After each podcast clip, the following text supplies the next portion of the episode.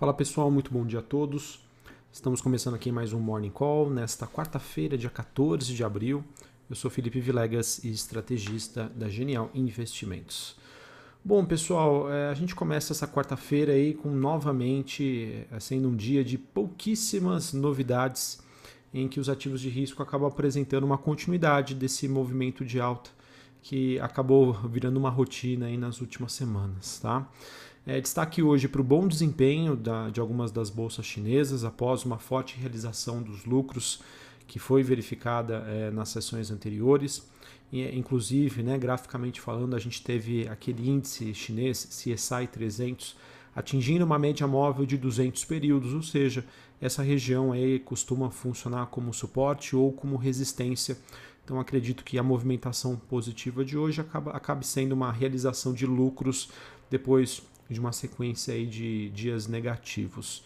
É, bolsas europeias e futuros de ações dos Estados Unidos também acabam apresentando aí é, uma alta nesta manhã. A gente que começa a monitorar os balanços é, das empresas americanas, em que a gente começa então com a temporada com o setor bancário, com JP Morgan e Goldman Sachs divulgando os, os seus números. Olhando para o desempenho das commodities, a gente tem o petróleo subindo, ele que é negociado acima dos 61 dólares o barril, após dados de otimismo né, da Agência Internacional de Energia sobre expectativa de aumento de demanda para 2021, além da divulgação ontem de uma baixa dos estoques nos Estados Unidos, acabam contribuindo para o bom movimento da commodity. A gente também tem os metais avançando na Bolsa de Londres, é, minério de ferro recuando é, na China, porém a maioria das commodities agrícolas subindo nesta quarta-feira. Assim, pessoal, a gente pode ter um, digamos, um vento aí positivo que pode corroborar com um, desempenho, um bom desempenho hoje das ações aqui no Brasil, por conta aí dessa movimentação das commodities. É, pessoal, também quero destacar que a maioria das moedas de países emergentes subindo ante o dólar, ou seja, a gente acaba tendo também uma movimentação é, negativa do dólar. O VIX, deixa eu ver aqui o índice do medo, bastante tranquilo ali na região dos 16,7 pontos, uma alta de 0,30. É, moedas de países emergentes se valorizando ante o dólar. E a gente também tem um movimento bastante positivo para as criptomoedas. Né? O Bitcoin é, atingindo aqui a marca dos 374 mil reais. E o Ethereum também, que seria, seria a segunda maior moeda digital, é, na faixa dos 14 mil reais. Esse movimento acontece é frente talvez um, um dos eventos mais aguardados aí da semana, em que é a, o início das negociações da Coinbase. Né? A Coinbase que teve o seu preço fixado, o seu preço de referência fixado na Nasdaq em 250 dólares para sua listagem. Esse processo que acaba fugindo aí dos processos tradicionais em que a companhia decide, né, por uma determinação do seu preço, né, qual vai ser o preço inicial do seu IPO, é, a partir de uma, de uma oferta e demanda no mercado, diferente de, de processos, digamos, mais tradicionais, em que uma, a empresa contrata né, um banco de investimento para determinar ali qual vai ser é, o valor é, inicial. Tá? Então, um processo aí bastante aguardado pelo mercado e que isso tem ajudado bastante aí no bom desempenho é, das criptomoedas, é, a maioria delas próximas aí da sua máxima histórica. Uh, bom, pessoal, assim, diante desse dia aí de poucas novidades, eu acho que deve continuar prevalecendo aí é, dentro desse cenário para 2021 uma expectativa de crescimento econômico. É, isso aí pode é, mudar a depender aí de como foram os dados de inflação em um ambiente aí de alta liquidez e que isso né, tem dado suporte aos ativos. Tá? A gente deve, acredito eu, ficar oscilando né, dentro desse cenário positivo ou dentro aí de um cenário mais negativo sobre o medo aí de um aquecimento em relação às economias e que isso se traduz em inflação e que faça com que a gente tenha uma retirada prematura aí da liquidez, tá bom? Uh, ontem nos Estados Unidos a gente teve a divulgação né, do CPI, é, que ficou ligeiramente acima das expectativas do mercado, mas olhando aí os dados é, que mo ainda mostram um cenário bastante frágil sobre o mercado de trabalho nos Estados Unidos. Então, é, sem sombra de dúvida, isso ainda dá bastante sustentação para o que o Fed, né, o Banco Central Americano, vem comentando e utilizando como argumentos para não rever a, a, o, seu, a sua, o seu modelo de atuação.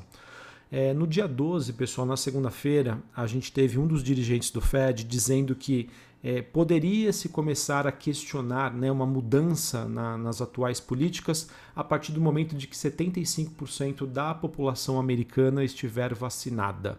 Ah, o Fed também, além do mercado de trabalho, vem utilizando como argumento né, a questão do, da situação da pandemia como uma justificativa para manter os incentivos. Então, isso já começou a trazer uma série de especulações, porque se realmente isso for é, se tornar verdade lá na frente, acreditamos que com os números né, que estão sendo praticados hoje de vacinação nos Estados Unidos, 75% da população americana estaria vacinada em aproximadamente dois a três meses. Tá? Então vamos acompanhar porque é, a situação da pandemia pode ser também um ponto de virada para o mercado para começar ali a questionar, um, digamos assim, uma virada aí do ciclo. Tá? Então vamos acompanhar, como eu sempre gosto de dizer, é, o investidor, ele, o investidor ele sempre tenta antecipar os fatos. Então quem sabe, né, esse mercado que sim tem uma visão positiva, tem uma visão mais construtiva, mas uh, já com volume reduzido, perdendo forças, num processo de acomodação, em que o, o investidor esteja realmente aguardando aí uh, algo, né, algum fator chave para ter essa virada de página. Será que esse fator chave não poderia ser a questão da vacinação? Então vamos acompanhar. É, enquanto isso, a volatilidade aí deve ser vista nas próximas semanas até que esse número chegue aqui para a gente. Bom, pessoal, sobre o Brasil, a gente teve a divulgação do, dos dados de vendas no varejo ontem, ontem, referentes ao mês de fevereiro, que mostraram uma recuperação aí do setor, porém, como eram dados né, de antes dos lockdowns que foram praticados a partir do mês de março, isso acaba dificultando aí uma avaliação mais precisa. É, os números de alta frequência mostram aí que realmente o mês de março aponta para uma forte desaceleração desse crescimento, o que vai comprometer sem sombra de dúvida sobre ah, os resultados das empresas do setor referentes ao primeiro trimestre de 2021.